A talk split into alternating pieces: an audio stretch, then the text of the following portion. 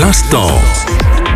L'instant bande dessinée. Bienvenue dans cette chronique réservée à la BD et principalement ici au nom de la rose, livre premier par Milo Manara d'après Umberto Eco aux éditions Glénat. Umberto Eco nous a quittés il y a quelques années. Ce brillant sémiologue a écrit quelques ouvrages remarquables, des petits bijoux regorgeant de références souvent bien dissimulées, mais évidemment éminemment porteuses de sens. Citons parmi les plus connus Le pendule de Foucault et Le nom de la rose.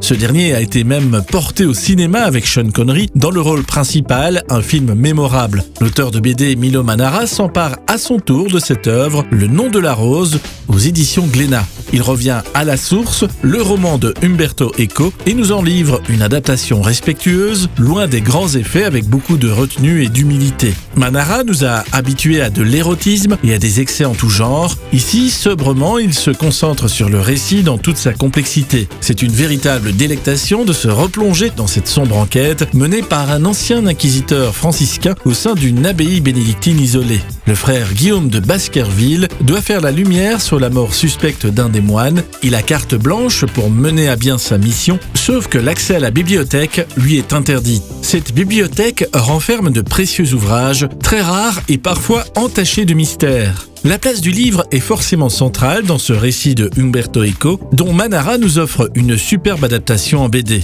Le nom de la rose, c'est chez Glénat, une BD qui vous était proposée et commentée par Marc Descornet.